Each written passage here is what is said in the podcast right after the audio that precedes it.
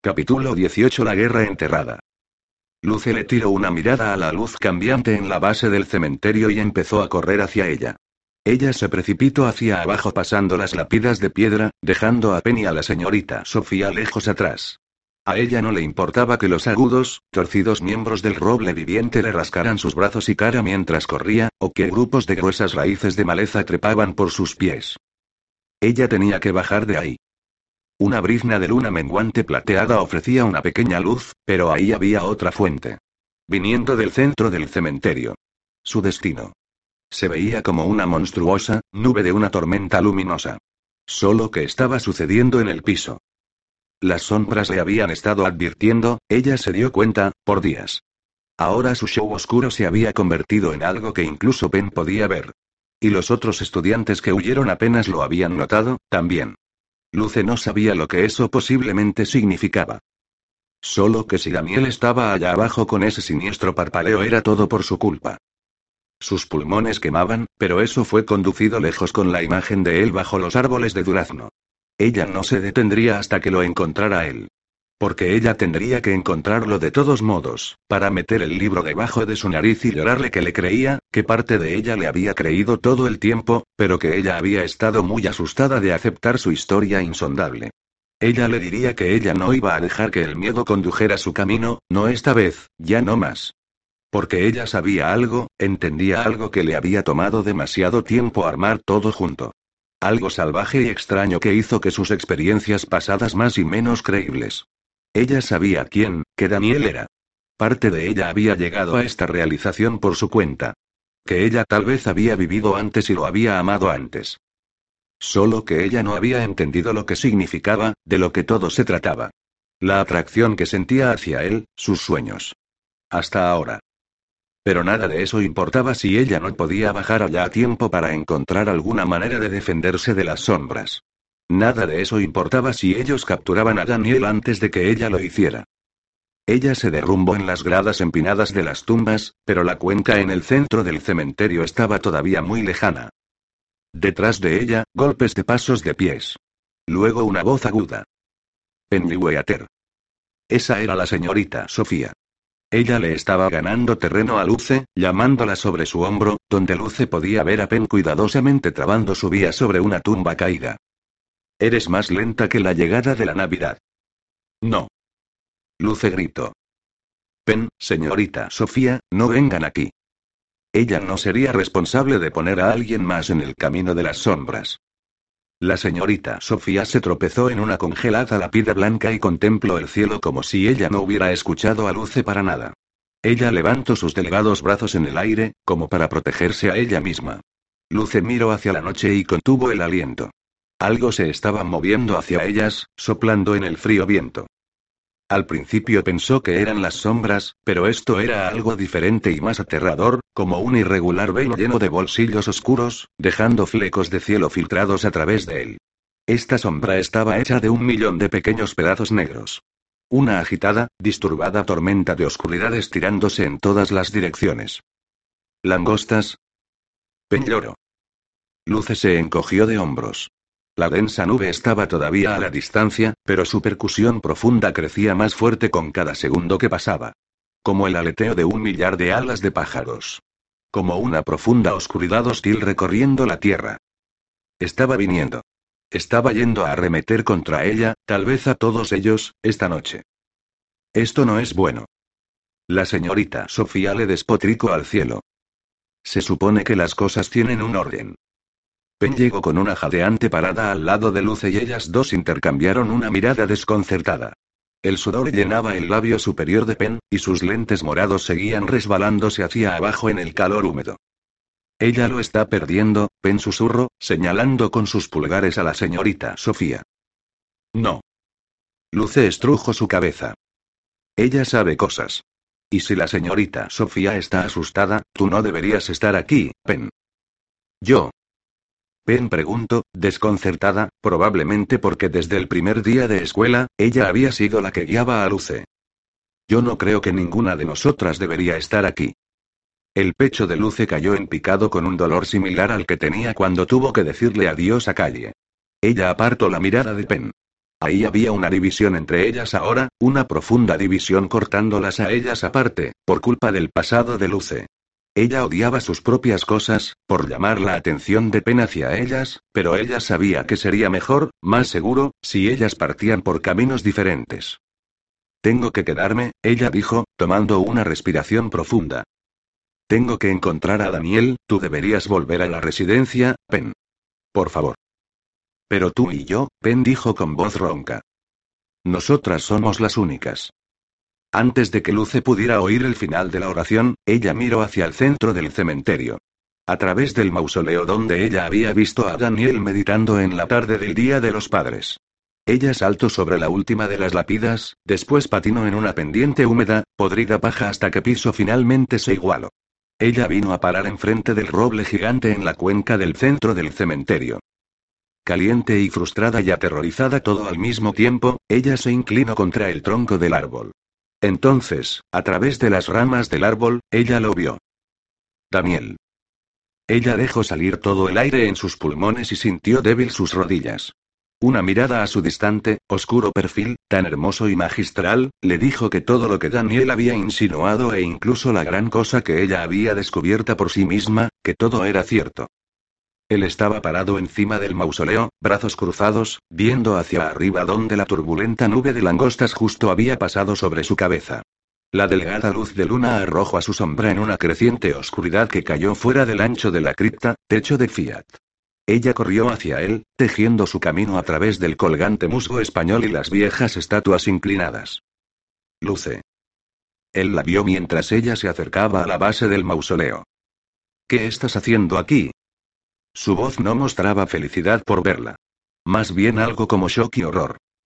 Es mi culpa, ella quería llorar mientras se acercaba a la base del mausoleo. Y yo lo creo, yo creo en nuestra historia. Perdóname por siempre dejarte, yo nunca alojaré de nuevo. Ahí había una cosa más que ella quería decirle. Pero él estaba muy por encima de ella, y de las sombras. El horrible estruendo era demasiado ruidoso, y el aire estaba demasiado espeso como para intentar hacerle oírla desde ahí donde ella estaba parada por debajo de él. La tumba era de mármol sólido. Pero ahí había un gran fragmento en una de las esculturas bajo relieve de un pavo real, y Luce lo usó como punto de apoyo. La usualmente fría piedra estaba cálida al tacto. Sus palmas sudorosas se resbalaron algunas veces mientras ella se forzaba por alcanzar la cima. Por alcanzar a Daniel, quien tenía que perdonarla. Ella solo escaló unos pocos pies en la pared cuando alguien agarró su hombro. Ella se dio la vuelta y jadeó cuando vio que era Daniel, y perdió el control. Él la capturó, sus brazos haciendo un círculo en su cintura, antes de que ella se deslizara al piso. Pero el justo había estado debajo de ella un segundo antes, como una historia completamente diferente. Ella enterró la cara en su hombro. Y mientras la verdad todavía la asustaba, estar en sus brazos la hacía sentir como el mar buscando su costa, como un viajero regresando después de un largo, duro, distante viaje, finalmente regresando a casa. Tú elegiste un buen momento para regresar, él dijo. Él sonrió, pero su sonrisa era pesada con preocupación. Sus ojos seguían mirando lejos de ella, hacia el cielo. ¿Tú también lo ves? Ella preguntó. Daniel solo la miró, incapaz de responder. Su labio tembló. Por supuesto que lo haces, ella susurró, porque todo se estaba juntando. Las sombras, la historia, sus pasados juntos. Un llanto sorpresivo se estaba llenando dentro de ella. ¿Cómo puedes amarme? Ella sollozó. ¿Cómo tú puedes siquiera soportarme?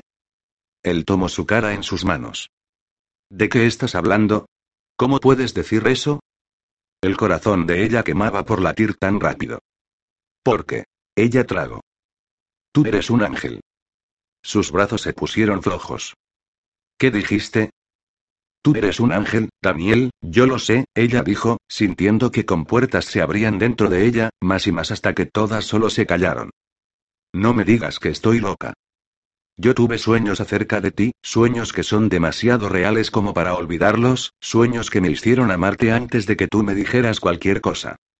Los ojos de Daniel no cambiaron para nada. Sueños en donde tú tienes alas y me sostienes muy arriba en un cielo que no reconozco, pero sin embargo yo sé que he estado ahí, solo como así, en tus brazos un centenar de veces antes. Ella tocó su frente con la de él. Eso explica tanto. cuán elegante eres al moverte, y el libro que tu ancestro escribió. Porque nadie vino a visitarte en el Día de los Padres. La manera en que tu cuerpo parece flotar cuando nadas. Y porque, cuando tú me besaste, me sentí como si hubiera ido al paraíso. Ella se detuvo para agarrar aliento. ¿Y por qué tú puedes vivir para siempre? La única cosa que no explica es que en la tierra estás haciendo conmigo. Porque yo soy solo yo. Ella miró hacia arriba al cielo otra vez, sintiendo el hechizo negro de las sombras. Y soy culpable de tantas cosas. El color se había ido de la cara de él. Y Luce podía deducir solo una conclusión. Tú no entiendes por qué, tampoco, ella dijo. Yo no entiendo qué tú haces aquí todavía. Ella parpadeó y asintió miserablemente, entonces empezó a voltearse. No. Él la tiró de vuelta. No te vayas. Es solo que tú nunca. Nosotros nunca. Llegamos tan lejos. Él cerró sus ojos. ¿Lo dirías de nuevo? Le pregunto, casi con timidez. ¿Dirías de nuevo lo que soy? Tú eres un ángel, ella repitió lentamente, sorprendida de ver a Daniel cerrar los ojos y gemir con placer, casi como si ellos se estuvieran besando. Yo estoy enamorada de un ángel. Ahora era ella la que quería cerrar sus ojos y gemir. Ella inclinó la cabeza. Pero en mis sueños, tus alas. Un viento caliente, aullador viento barrio por ambos lados de ellos, prácticamente sacando a luce de los brazos de Daniel. Él protegió su cuerpo con el suyo. La nube de sombras langostas se había establecido en la copa de un árbol más allá del cementerio y había estado haciendo sonidos de chisporroteo en las ramas. Ahora se levantaron en un gran desastre. Oh Dios, Luce susurro. Yo tengo que hacer algo. Yo tengo que detenerlas. Luce. Daniela vivo su mejilla. Mírame. Tú no has hecho nada malo. Y no hay nada que tú puedas hacer acerca de. El señalo. Eso. Él sacudió su cabeza. ¿Por qué tú siquiera piensas que eres culpable? Porque, ella dijo, toda mi vida, yo he estado viendo estas sombras. Yo debería haber hecho algo cuando me di cuenta de que, la semana pasada en el lago. Es la primera vida en que la ves. Y eso me asusta. ¿Cómo puedes saber que no es mi culpa? Ella preguntó, pensando en Todd y en Trevor. Las sombras siempre venían a ella justo antes de que algo terrible pasara. El beso su cabello. Las sombras que ves son llamadas anunciadores. Ellas se ven malas, pero ellas no pueden lastimarte. Todo lo que hacen es hacer un ámbito de una situación y reportársela a alguien más. Chismes. La versión demoníaca de un cliché de chicas de la secundaria. ¿Pero qué hay acerca de estas?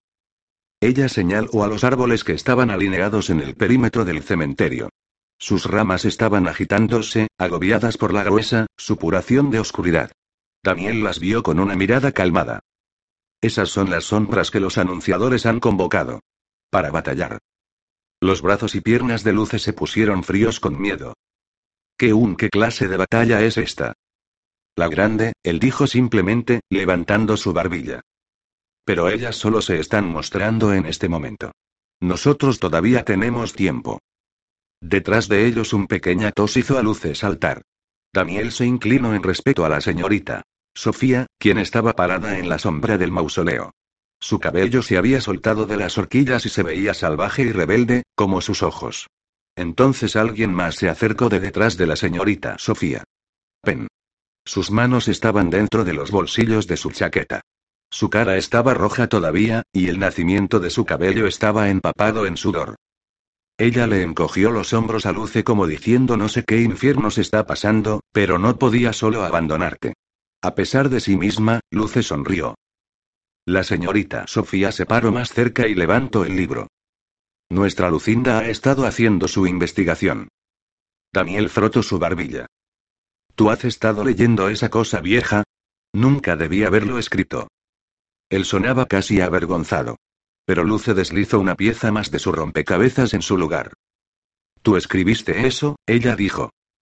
Y garabateaste en los márgenes. Y pegaste esa foto de nosotros. ¿Encontraste la foto? Daniel dijo, sonriendo, sosteniéndola más cerca como si la mención de la foto le trajera una arremetida de recuerdos. Por supuesto. Me tomó un tiempo entenderlo, pero cuando vi que tan felices éramos, algo se abrió dentro de mí. Y yo lo supe. Ella envolvió una mano alrededor de su cuello y atrajo su cara a la de ella, ni siquiera importándole que la señorita Sofía y Pen estuvieran ahí. Cuando los labios de Daniel tocaron los suyos, toda la oscuridad, el horrible cementerio desapareció. Las gastadas tumbas, también, y los bolsillos de sombras escarbando alrededor de los árboles. Incluso la luna y las estrellas por encima de ellos. La primera vez que ella vio la foto de Elston, la había asustado. La idea de todas esas versiones pasadas de ella misma existiendo. Era solo demasiado para aceptarlo. Pero ahora, en los brazos de Daniel, ella podía sentir todo eso de alguna manera trabajando junto, un gran consorcio de luces que amaban al mismo Daniel una y otra y otra vez. Tanto amor. Se derramaba fuera de su corazón y su alma, vertiéndose de su cuerpo y llenando el espacio entre ellos. Y ella a lo último escuchó lo que él le estaba diciendo cuando estaban viendo las sombras que ella no había hecho nada malo. Que ahí no había ninguna razón para sentirse culpable. ¿Podría ser verdad? ¿Era ella inocente de la muerte de Trevor, de la de Todd, como ella siempre creyó? El momento que ella se pidió a sí misma, ella sabía que Daniel le había dicho la verdad. Y ella se sintió como si se estuviera despertando de un mal sueño muy largo. Ella ya no se sentía como la niña con el cabello despojado y las holgadas ropas negras, ya no más la eterna arruina todo con miedo del cementerio podrido, y atrapada en la escuela reformatoria por buena razón. Daniel, ella dijo, empujando sus hombros gentilmente para poder verlo. ¿Por qué no me dijiste antes que tú eres un ángel? ¿Porque toda la charla acerca de estar condenado? Daniel la miró nerviosamente. No estoy molesta. Ella le aseguró. Solo curiosa. Yo no te podía decir, él dijo, todo está envuelto junto. Hasta ahora, yo ni siquiera sabía que tú podías descubrirlo por tu cuenta. Si yo te decía muy rápido o en el momento equivocado, tú desaparecerías de nuevo y yo tendría que esperar.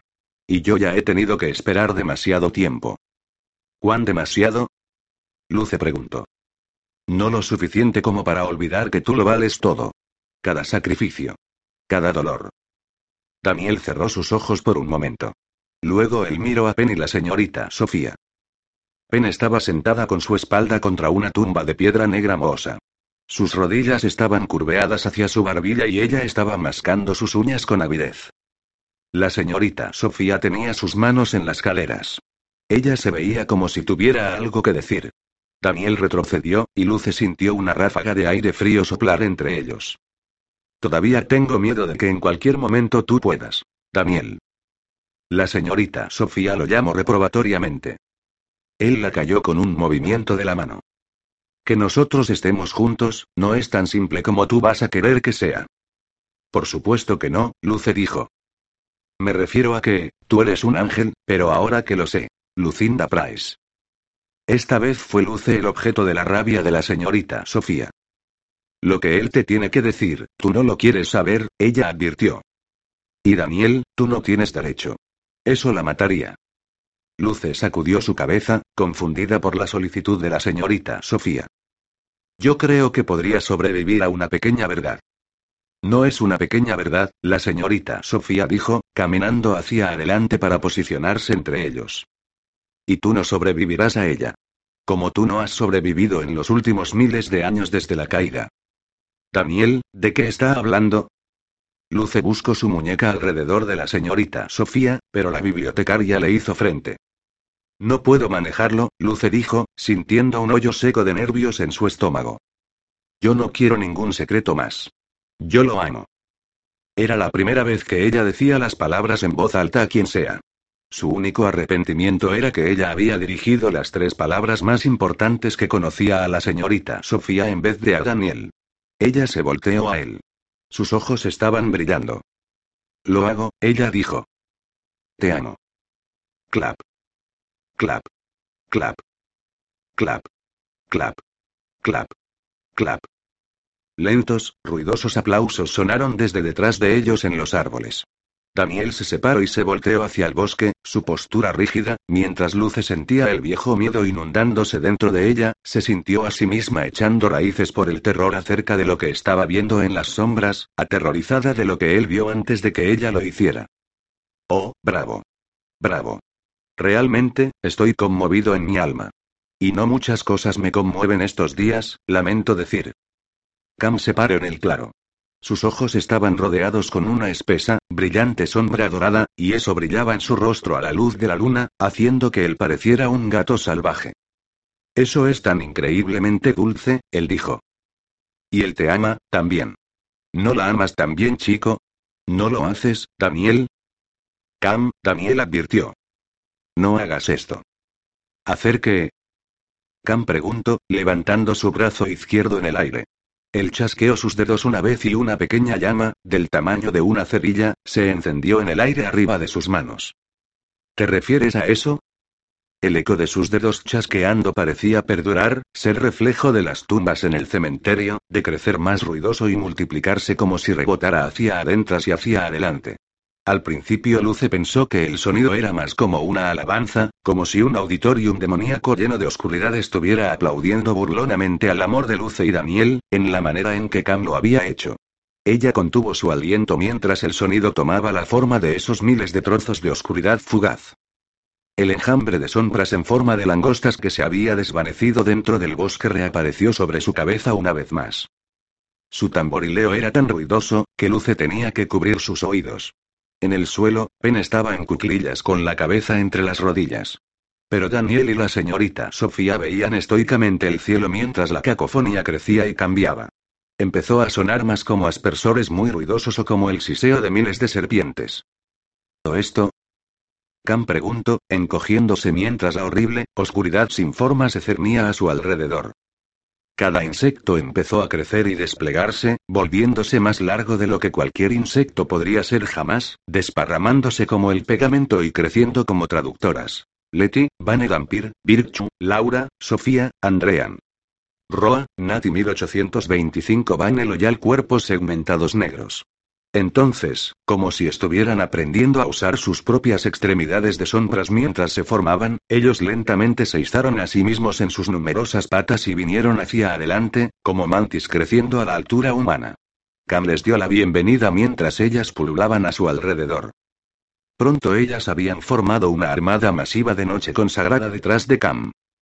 Lo siento, él dijo, golpeándose en la frente con su palma. ¿Me dijiste que no hiciera eso? Daniel, Luce susurro. ¿Qué está pasando? Mantis es un género de insectos que incluye la mantis religiosa, uno de los mantodeos más conocidos y frecuentes de Europa.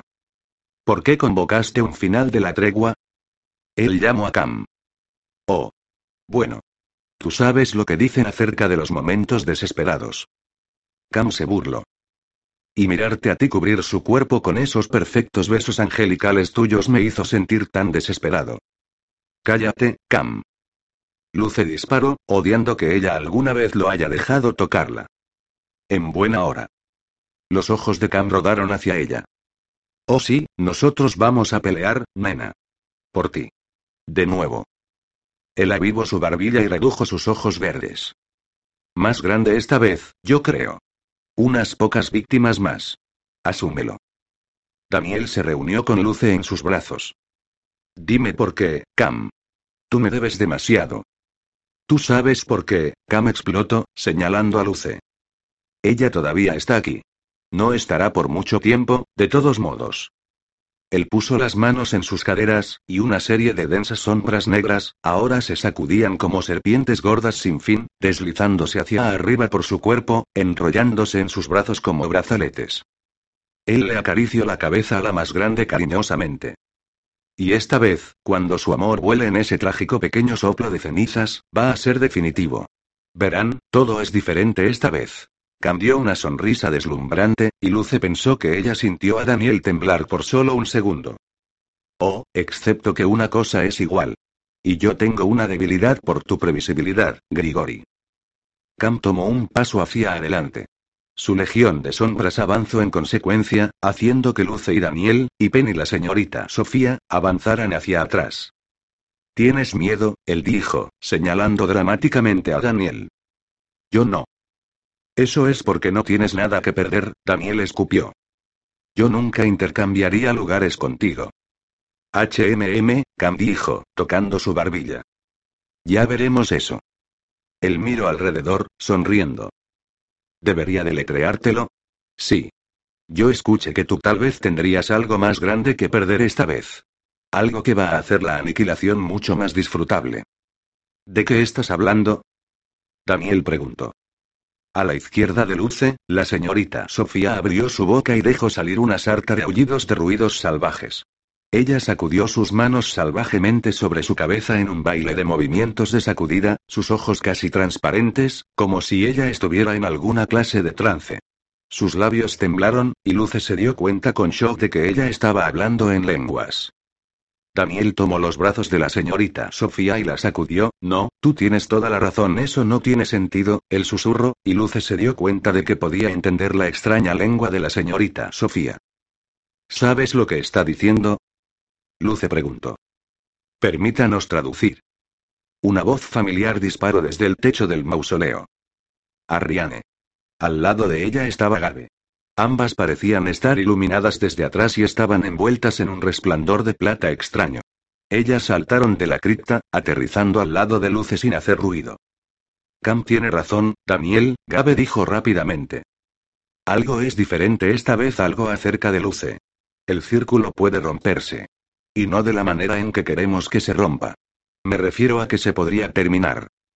Alguien que me diga de qué están hablando, Luce dijo, entrometiéndose. ¿Qué es diferente? ¿Qué está roto?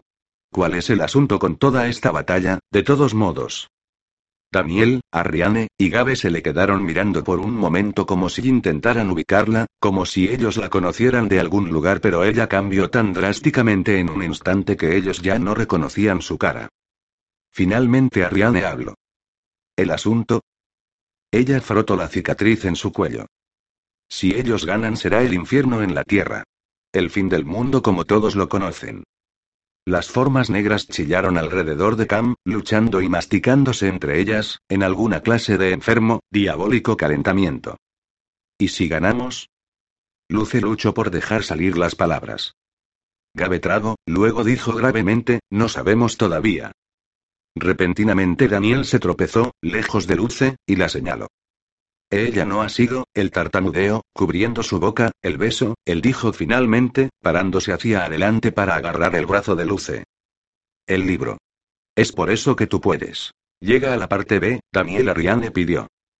Piensa rápido. La paciencia es una virtud, y tú sabes cómo se siente cama cerca de eso. Daniel apretó las manos de Luce. Te tienes que ir. Tienes que salir de aquí, ¿qué? ¿Por qué?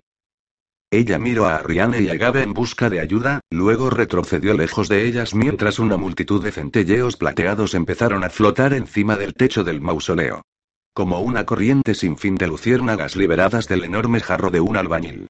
Ellos llovieron encima de Ariane y Gabe, haciendo a sus ojos brillar. Eso le recordó a Luce a los fuegos artificiales. Y en un 4 de julio, cuando la luz había sido brillante y ella vio dentro de las iris de su madre y vio los fuegos artificiales. El reflejo, un flash de destellante luz plateada, como si los ojos de su madre fueran un espejo. Solo que, estos centelleos no se desvanecían en humo como los fuegos artificiales. Cuando golpearon la grama del cementerio, florecieron en elegantes, brillantes y iridiscentes seres. Ellos no eran exactamente como formas humanas, pero eran vagamente reconocibles. Hermosos, brillantes rayos de luz. Criaturas tan deslumbrantes que Luce sabía instantáneamente que eran una armada de poder angelical, equivalentes en talla y número de la grandiosa fuerza negra detrás de Cam.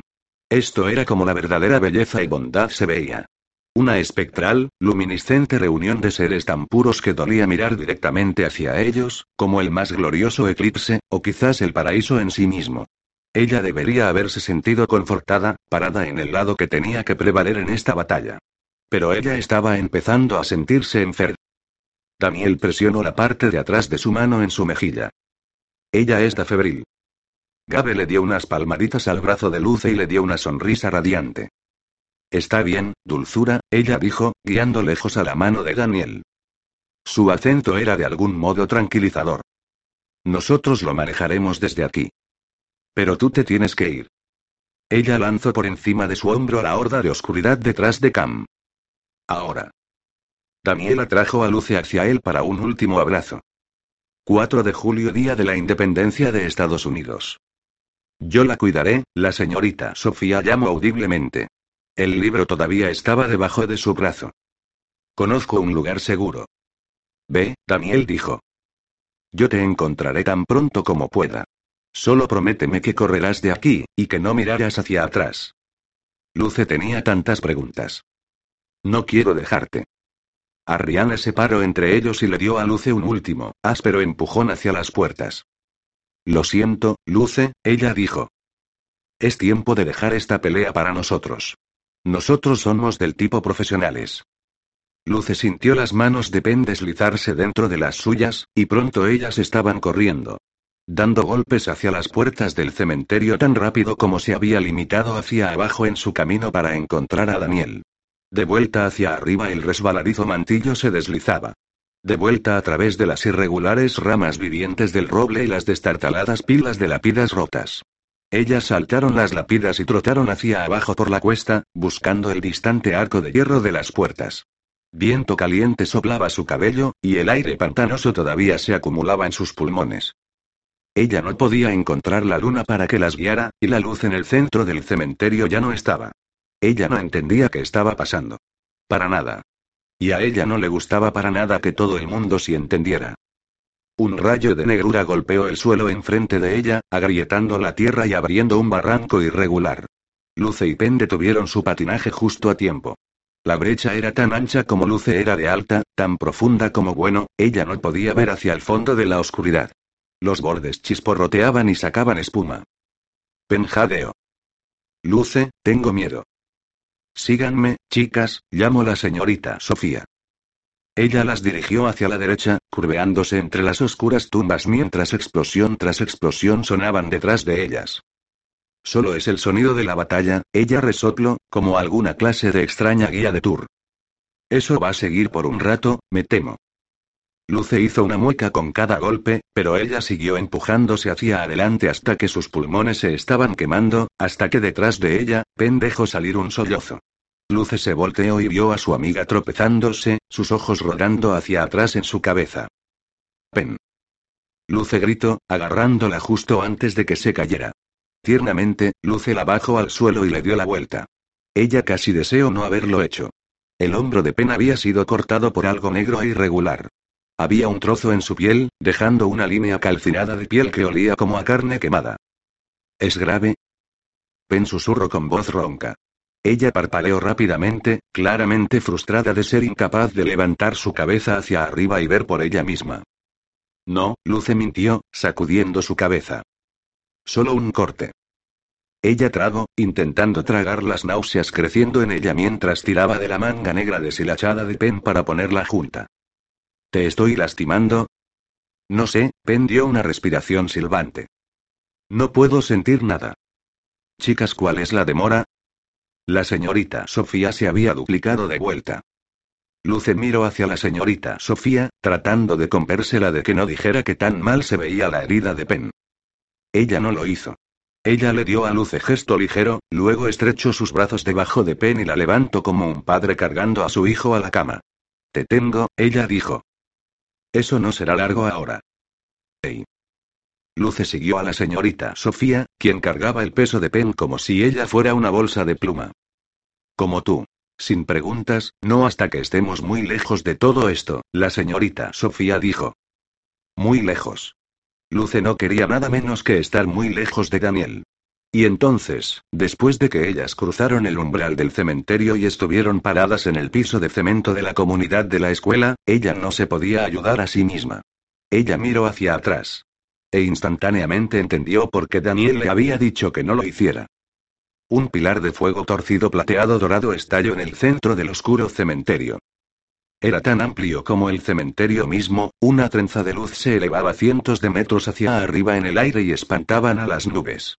Las sombras negras recogieron toda la luz, ocasionalmente tirando zarcillos libremente y cargando con ellos, gritando, dentro de la noche. Mientras los capítulos de bobina eran reemplazados, ahora más plateados, ahora más dorados, una única cuerda de sonido empezó a llenar el aire, plena y sin fin, ruidosa como una cascada caudalosa. Notas bajas tronaron en la noche. Notas altas brillaron para llenar el espacio alrededor de ellas.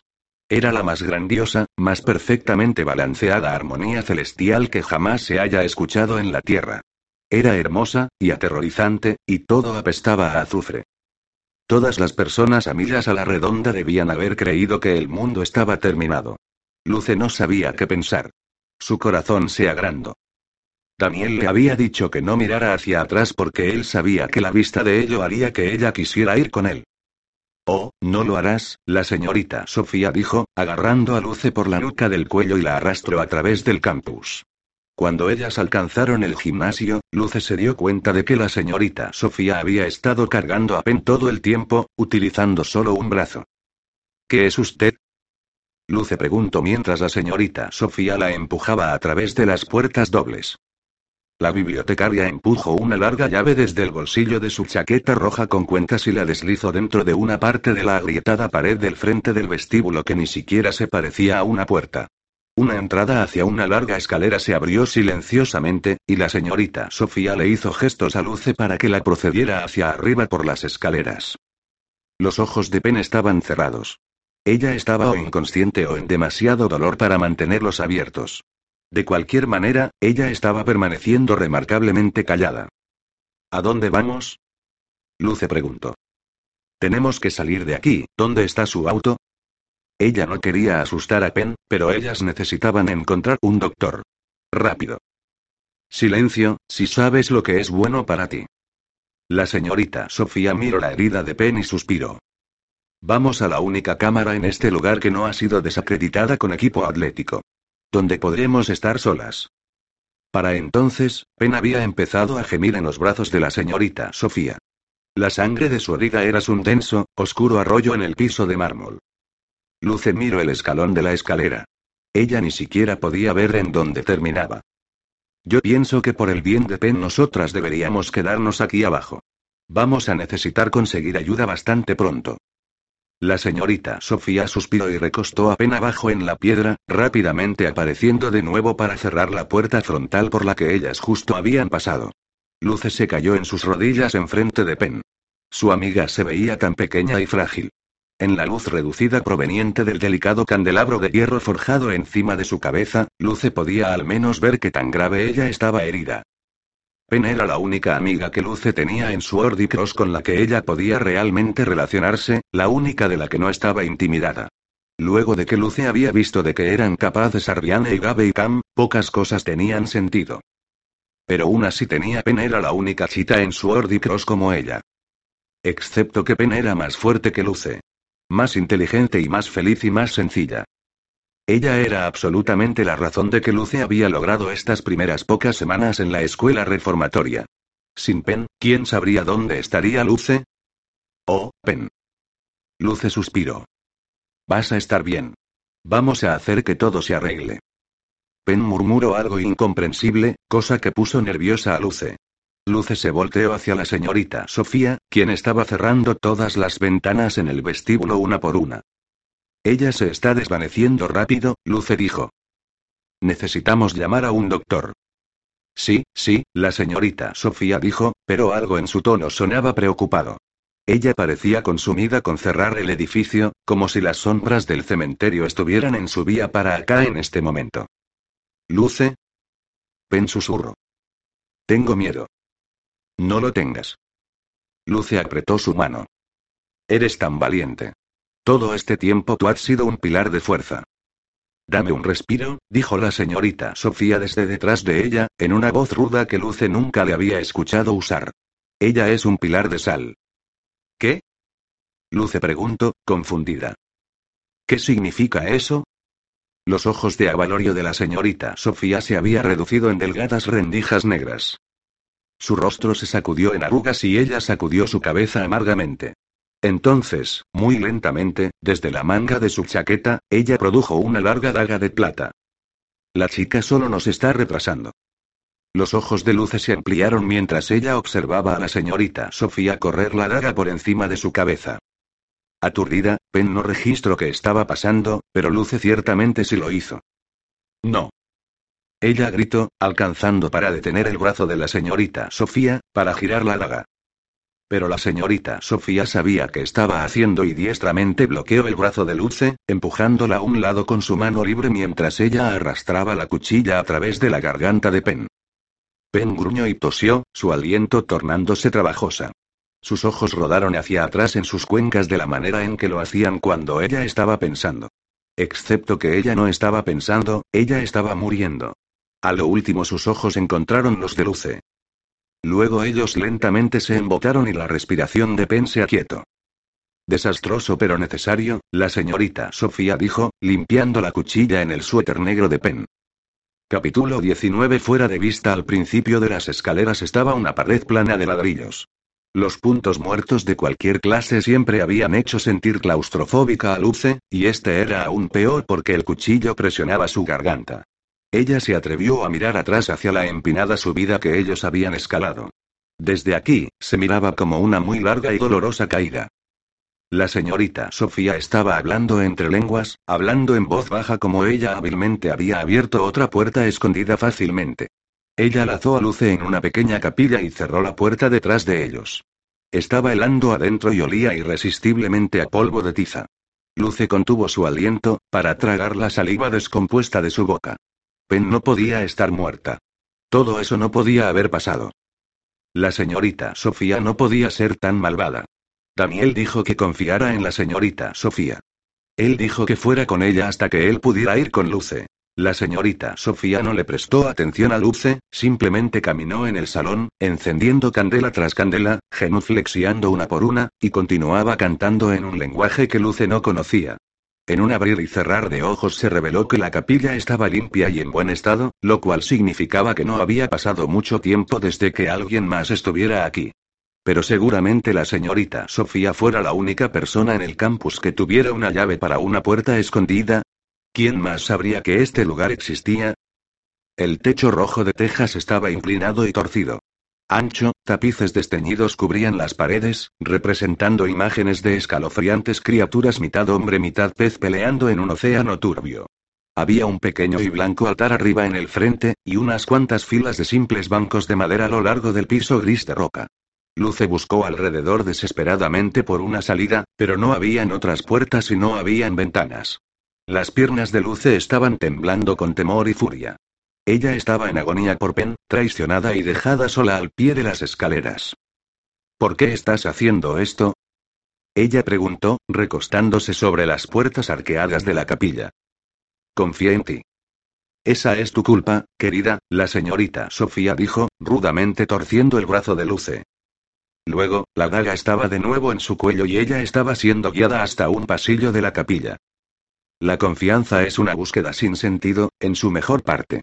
En la peor parte, es una buena forma de ser asesinada. La señorita Sofía empujó a Luce hacia el altar. Ahora sé buena y acuéstate, ¿sí?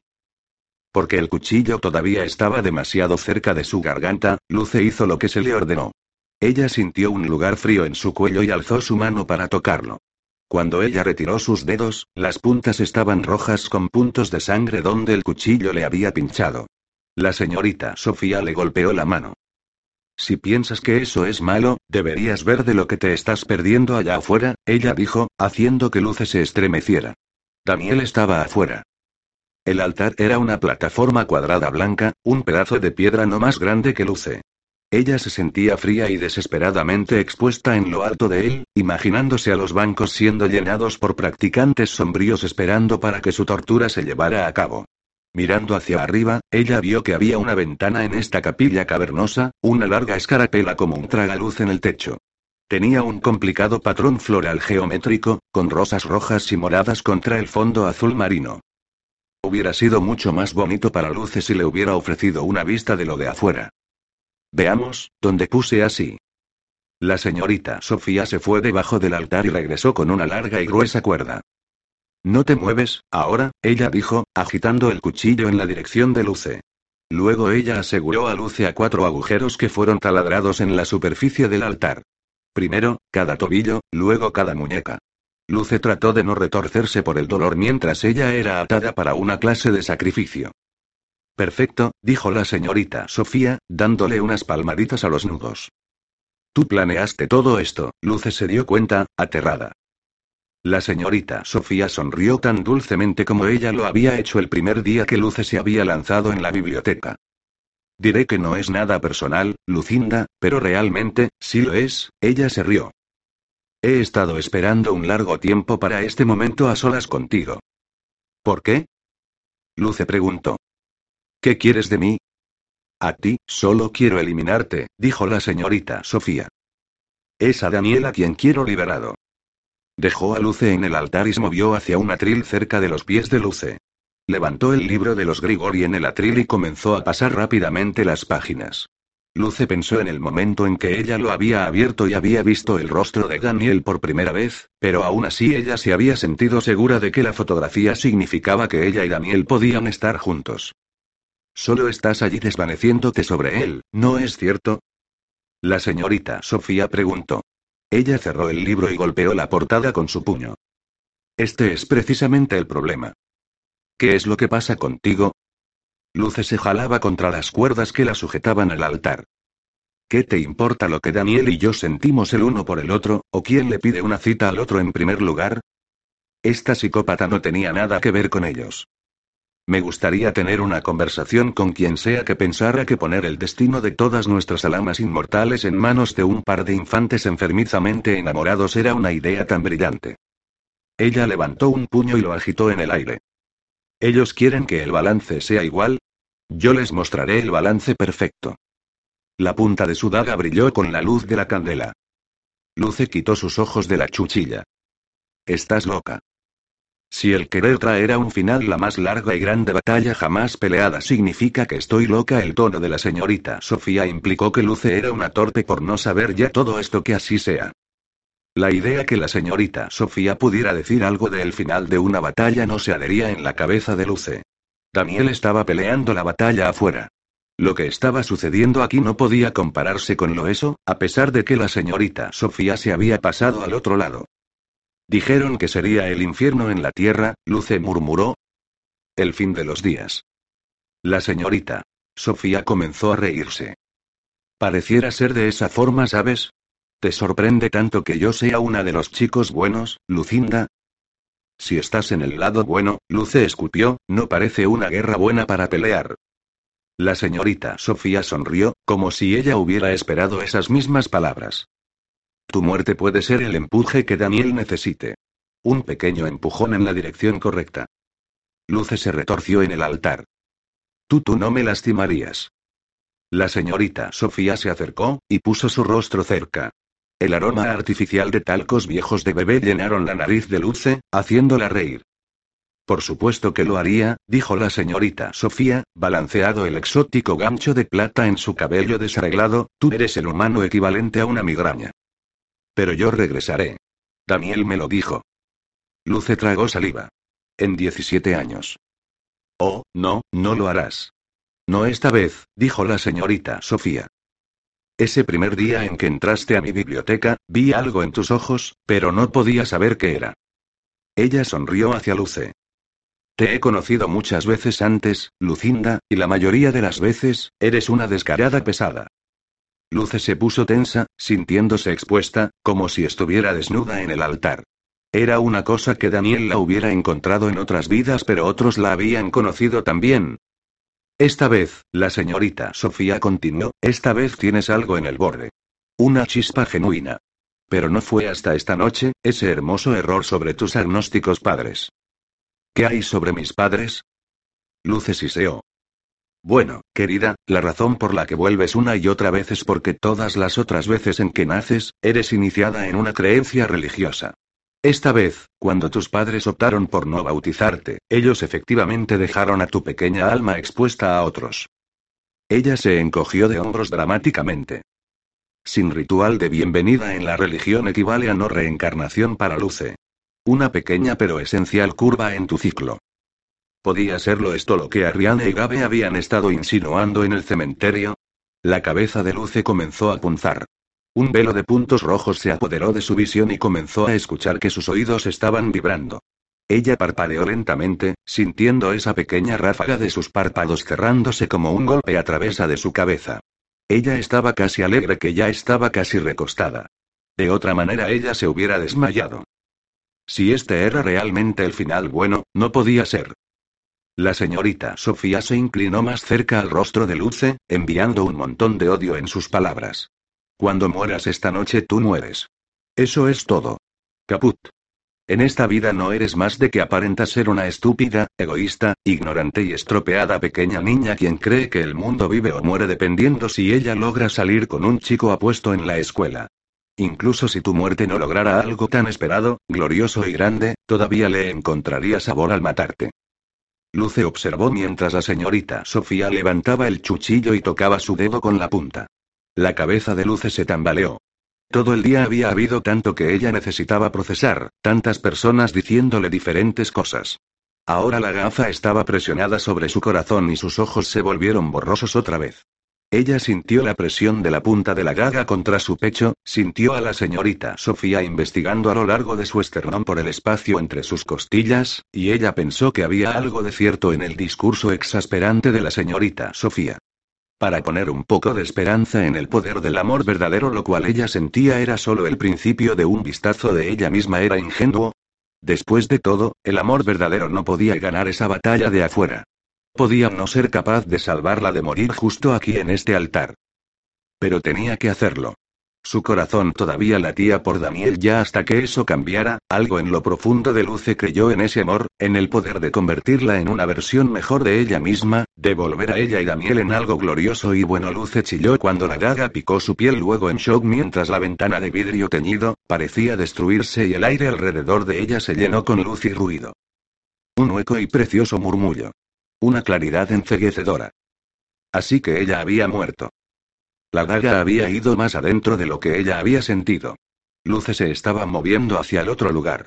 ¿Cómo explicar las brillas y opalescentes formas rondando sobre ella, descendiendo del cielo, la cascada de centellos, del espeso brillo? Era difícil ver algo claramente en la cálida luz plateada. Volando sobre su piel, se sintió como si fuera del terciopelo más suave, como en merengue congelándose en un pastel. Las cuerdas reteniendo sus brazos y sus piernas fueron soltadas, luego liberadas, y su cuerpo o tal vez esta era su alma era libre de flotar en el cielo. Pero luego ella escuchó a la señorita Sofía gritando, todavía no. Está sucediendo demasiado pronto. La mujer vieja había apartado la daga del pecho de Luce. Luce parpadeó rápidamente. Sus muecas, desatadas. Sus tobillos. Libres. Pequeños fragmentos de vidrio teñido de azul y rojo y verde y dorado sobre su piel, el altar, el suelo debajo de él. Ellos ardían mientras ella los quitaba, dejando delgados trazos de sangre en sus brazos. Ella entrecerró sus ojos hacia el agujero enorme en el techo. No estoy muerta, entonces, si nos fui salvada. Por ángeles. Daniel había venido por ella. ¿Dónde estaba él? Ella casi podía ver. Ella quería caminar a través de la luz hasta que sus dedos pudieran encontrarlo, cerrarla alrededor de la parte de atrás de su cuello, y nunca, nunca, nunca, dejarlo ir. Solo estaban las formas opalescentes a la deriva hacia y alrededor del cuerpo de Luce, como un cuarto lleno de plumas brillantes. Ellos acudieron con ella, atendiendo su cuerpo en los lugares que el vidrio destruido la había cortado franjas de vidrio transparente que parecían de alguna manera lavar la sangre de sus brazos, y en la pequeña cortada profunda de su pecho, hasta que estaba completamente restaurado. La señorita Sofía había corrido hasta la pared más lejana y estaba golpeando con las manos desesperadamente contra los ladrillos, tratando de encontrar la puerta secreta. Luce quería detenerla, hacerla pagar por lo que había hecho, y por lo que casi había hecho, pero luego parte de la centellante luz plateada se tornó de un color violeta apagado y comenzó a formar el contorno de una figura. Un brillante pulseo hizo vibrar el cuarto. Una luz tan gloriosa que pudo haber eclipsado al sol, hizo que las paredes temblaran y las candelas parpadearan en los sostenedores de bronce. Los fantasmagóricos tapices se movían en contra de la pared de roca. La señorita Sofía se encogió de miedo, el resplandor estremecedor se sentía como un profundo mensaje, en los huesos de Luce. Y cuando la luz se condensó, extendiendo calidez a través del cuarto, se convirtió en una forma que Luce reconocía y adoraba. Daniel se paró ante ella, frente al altar. Él estaba sin camisa, descalzo, vestido solamente en vaqueros blancos. Él le sonrió, luego cerró sus ojos y colocó sus brazos en sus lados. Luego, lentamente y con cautela, como si no quisiera asustarla, exhaló profundamente y sus alas comenzaron a desplegarse. Salieron gradualmente, saliendo de la base de sus hombros, dos brotes blancos extendiéndose de su espalda, creciendo más y más, volviéndose más grandes y gruesas mientras se esparcían por su espalda arriba y afuera. Luce le dio un vistazo a los bordes ostiones, anhelando trazarlas con sus manos, sus mejillas, sus labios. La parte interior de sus alas comenzaron a brillar con terciopelo tornasolado. Igual que en su sueño. Solo que ahora, cuando finalmente se había vuelto realidad, ella podía mirar sus alas por primera vez sin sentirse mareada, sin presionar sus ojos. Ella podía deleitarse toda la gloria de Daniel. Él todavía estaba brillando, como una luz dentro de él. Ella todavía podía ver claramente sus ojos grisáceos violetas y toda su boca. Sus manos fuertes y anchos hombros. Ella podía acercársele y enrollarse en la luz de su amor. Él se acercó a ella. Luce cerró los ojos cuando la tocó, esperando algo fuera de este mundo para que su cuerpo humano pudiera soportar. Pero no. Era simplemente, tranquilizantemente, Daniel. Ella pasó sus manos en su espalda para tocar sus alas con los dedos. Ella las buscó nerviosamente, como si ellas pudieran quemarla, pero ellas fluyeron en sus dedos, más suaves que el más suave terciopelo, la más lujosa alfombra. De la forma en que a ella le gustaba imaginarse esa suave y sedosa, nube que se hubiera sentido si ella pudiera tenerlas entre sus manos. Eres tan hermoso, ella susurró en su pecho. Digo, siempre has sido hermoso, pero esto. ¿Te asusta? Él murmuró. ¿Duele mirarlas? Ella movió su cabeza. Pensé que tal vez, ella dijo, pensando sobre sus sueños. Pero duelo no verlas. Él suspiró, aliviado. Quiero que te sientas segura conmigo. La luz brillante alrededor de ellos caía como confeti, y Daniel la jaló hacia él. Es mucho con lo que tienes que lidiar. Ella tiró su cabeza hacia atrás y abrió sus labios, ansiosa con solo hacer eso. El fuerte somatón de la puerta los interrumpió. La señorita Sofía había encontrado las escaleras. Daniel dio un ligero asentimiento y una figura llameante salió como una flecha a través de la puerta secretas detrás de la mujer. ¿Qué fue eso? Luce preguntó, mirando el camino de luz rápidamente desvaneciéndose a través de la puerta abierta. Un ayudante. Daniel guió su barbilla de vuelta. Y luego, aunque Daniel estaba con ella y ella se sentía amada y protegida y segura, ella también sintió una punzada ácida de incertidumbre, recordando las cosas oscuras que habían sucedido, y Cam y sus ayudantes negros. Todavía habían unas respuestas sin respuestas corriendo por su cabeza, tantos eventos desastrosos que ella sentía que nunca sería capaz de entender.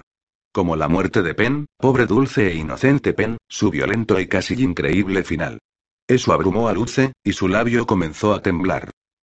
Pense ha ido, Daniel, ella dijo, la señorita Sofía la mató. Y por un momento, pensé que también me mataría. Jamás hubiera dejado que eso pasara. ¿Cómo sabías que estaba aquí? ¿Cómo sabes siempre cómo salvarme? Ella movió su cabeza. Oh por Dios, ella susurró calladamente mientras la verdad la golpeaba. Tú eres mi ángel de la guarda. Daniel ahogó una risa. No exactamente. Aunque creo que tú me estabas dando un cumplido. Luce se ruborizó. Entonces, ¿qué clase de ángel eres? Estoy entre una clase de actuación ahora, dijo Daniel. Detrás de él, la luz plateada en el salón se abrió y se partió a la mitad. Luce se volteó para verlo, su corazón latiendo fuertemente, mientras el brillo finalmente se congregó, como había pasado con la figura de Daniel, sobre dos formas distintas. Arriane y Gabe. Las alas de Gabe ya estaban extendidas. Ellas eran anchas y lujosas y tres veces el tamaño de su cuerpo. Plumoso, con suaves conorrillas ostionadas, de la manera en que las alas de los ángeles se miraban en las tarjetas de felicitaciones y en las películas, y solo con un toque de rosado pálido sobre sus puntas. Luce se dio cuenta que estaban batiéndose ligeramente y que los pies de Gabe estaban unos metros arriba del suelo. Las alas de Ariane eran más suaves, lacias y brillantes y con bordes más pronunciados, casi como una mariposa gigante. Parcialmente traslúcidas, ellas brillaban y emitían prismas opalescentes de luz en el piso de piedra debajo de ellas.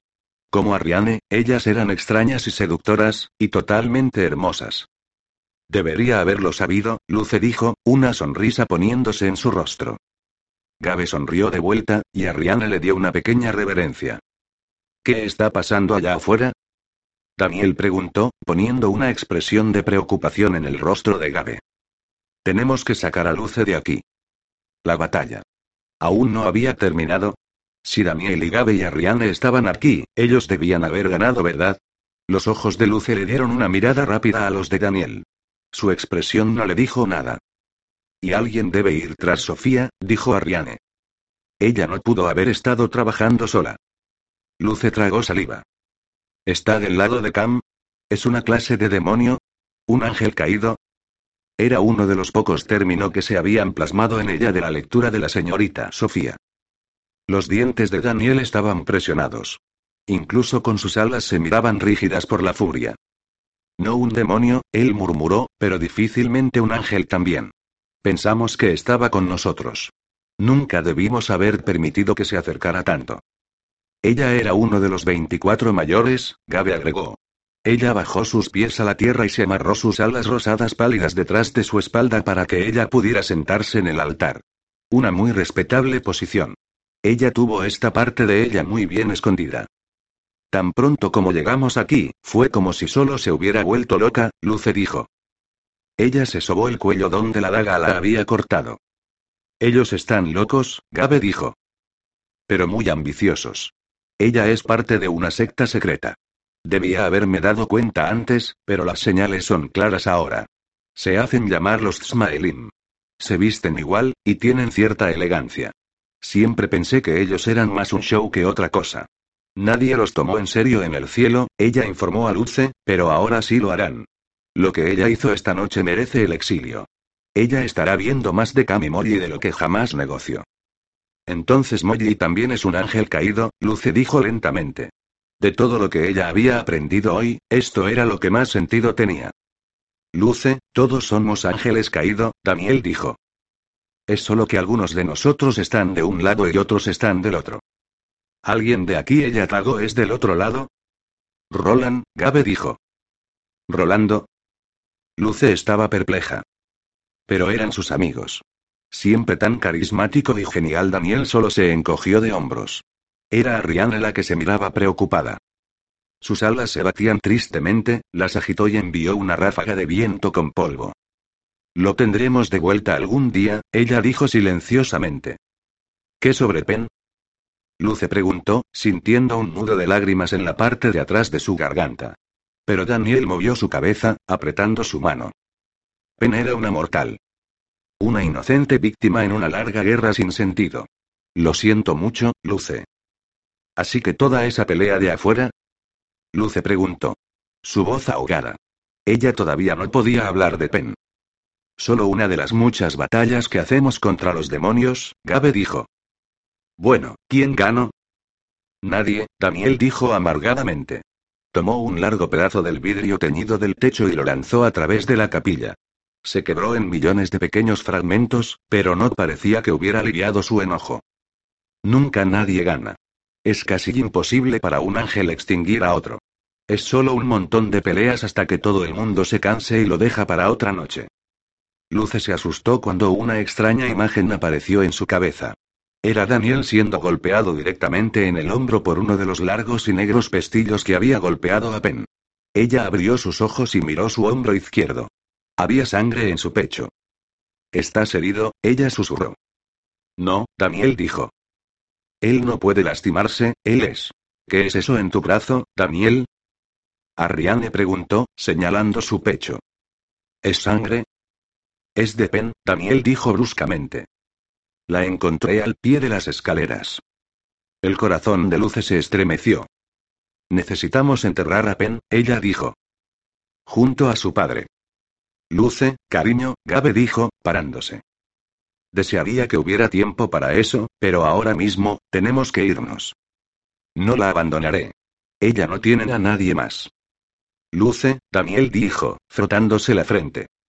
Ella murió en mis brazos, Daniel, porque no sabía que había algo mejor que seguir a la señorita Sofía hasta esta cámara de tortura. Luce miró hacia los tres. Porque ninguno de ustedes me pudo decir algo. Muy bien, Daniel dijo. Haremos las cosas para Pen lo mejor que podamos. Pero luego tenemos que irnos lejos de aquí. Una ráfaga de viento se filtró por el agujero en el techo, causando que las candelas parpadearan y haciendo que los pedazos restantes de vidrio en la ventana rota se balancearan. Al momento siguiente, cayeron en una lluvia de filosas astillas. Justo a tiempo, Gabe voló del altar y se paró al lado de Luce. Ella no tenía expresión alguna. Daniel tiene razón, ella dijo. La tregua que hicimos después de la batalla se aplica solo a los ángeles. Y ahora que tantos saben sobre ella, pausó, aclarando su garganta aún, el cambio en su estatus de moralidad, hay muchos malos que estarán interesados en ustedes. Las alas de Ariane la levantaron del suelo. Y muchos de los buenos vendrán a sacarlos, ella dijo, volando hacia el otro lado de Luce como para asegurarla bien. Todavía no lo entiendo, Luce dijo. ¿Por qué importa tanto? ¿Por qué debe importarme tanto? ¿Es solo porque Daniel me ama? Daniel suspiró. En parte, tan inocente como suene. Sabes que todos aman odiar a un par de felices aves, Arriane repicó. Cariño, es una larga historia, Gabe le dijo, la voz de la razón. Solo podemos darte un capítulo a la vez. Y al igual que mis alas, Daniel agregó, tendrás que descubrirlo por tu cuenta. ¿Pero por qué? Luce preguntó. Esta conversación era tan frustrante. Ella se sintió como una niña a la que le decían que lo entendería cuando fuera mayor. ¿Por qué no puedes solo ayudarme a entender? Podemos ayudar, Ariane dijo, pero no podemos descargar todo sobre ti de una sola vez. Al así como cuando se supone que nunca debes asustar a un sonámbulo. Es demasiado peligroso. Luce enrolló sus brazos sobre su cuerpo. Me mataría, ella dijo, diciendo las palabras que todos ellos estaban evadiendo. Daniel puso sus manos alrededor de ella. Lo ha hecho antes. Y ya has tenido demasiados encuentros cercanos con la muerte por una noche. ¿Y qué? ¿Ahora solo tengo que dejar la escuela? Ella se volteó hacia Daniel. ¿A dónde me llevarás? Su ceja se levantó, y miró lejos de ella. No puedo llevarte a ningún lado. Llamaría demasiado la atención. Tendremos que contar con alguien más. Hay un mortal en el cual podemos confiar. Él miró a Ariane. Lo traeré, dijo ella levantándose. No te dejaré, Luce le dijo a Daniel. Su labio temblando. Apenas te tengo de vuelta. Epílogo Dos grandes luces Una noche larga él la miraba dormir de manera irregular en una estrecha cama de lancia. Una linterna verde estilo Army colgando de una de las vigas de madera de abajo en la cabina de tronco iluminaba su silueta. Su suave brillo resaltaba su brillante cabello negro desplayado en la almohada, sus mejillas tersas y rosada por el baño. Cada vez que el océano rugía contra la desolada playa de afuera, ella se arrinconaba en un lugar. Su top abrazaba su cuerpo tan bien que cuando la delgada sábana se acoplaba alrededor de ella, él solo podía ver su suave hombro izquierdo. Lo había besado tantas veces antes.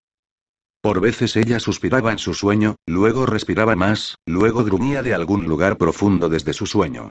Pero él no sabía si era por alegría o por dolor. Dos veces, ella dijo su nombre.